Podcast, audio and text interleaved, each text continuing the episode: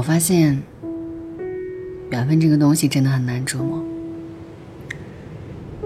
运气好的话，就是天长地久；要差那么一点儿，就是爱而不得，或缘尽则散。而大部分人的缘分，似乎都是后两者。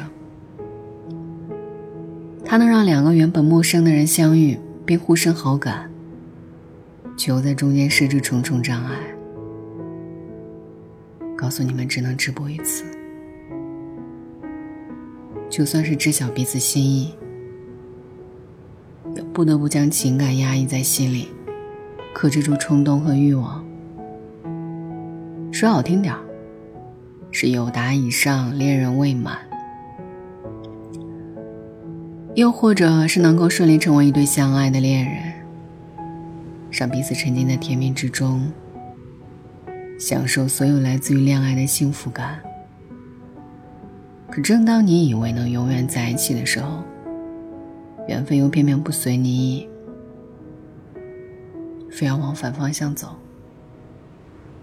让原本亲密的关系倒退回最初的陌生状态，甚至连再次见面的机会都不给。过往种种回忆，都像是做了场梦。关于那个人的一切，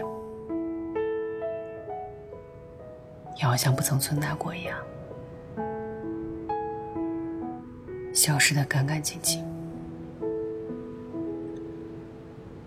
虽然知道人与人之间的关系复杂又微妙，聚散离合也是常态。没想到我们只能止步于此，那些遗憾和无奈，终究是心头的意难平。